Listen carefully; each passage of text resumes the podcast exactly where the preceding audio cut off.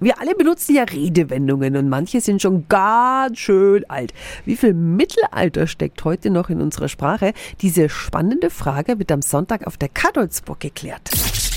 365 Dinge, die Sie in Franken erleben müssen. Eine Themenführung geht unserer Alltagssprache nämlich auf den Grund. Die hat eine lange Reise hinter sich. Guten Morgen an Barbara Stockmann. Sie ist Museumspädagogin auf der Kadolzburg. Guten Morgen. Um was geht's bei der Themenführung? Da wird von Tretmühlen und Maulaffen gesprochen, wie sich quasi das Mittelalter in der Alltagssprache wiederfindet. Es gibt sozusagen eine lebendige Erklärung und durch diese authentische Atmosphäre auch in der Burg kann man eben Einblick in die Sprachenvielfalt gewinnen. In welchem Wort steckt denn zum Beispiel noch unglaublich viel Mittelalter drin? Vielleicht sind Sie ja auch schon mal von der Torschlusspanik gepackt worden. Wo kommt es her? Natürlich viele Burgen und äh, ja, größere Häuser hatten im Mittelalter Tore und wenn diese geschlossen wurden, da war man vielleicht dann schon ein bisschen nervös, wenn man da nicht mehr reingekommen ist, weil das Leben außerhalb der Burg zum Teil schon sehr gefährlich war.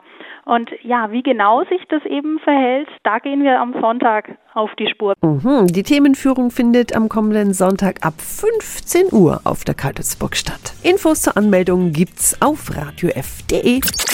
365 Dinge, die Sie in Franken erleben müssen. Täglich neu in Guten Morgen Franken um 10 nach 6 und um 10 nach 8. Radio F.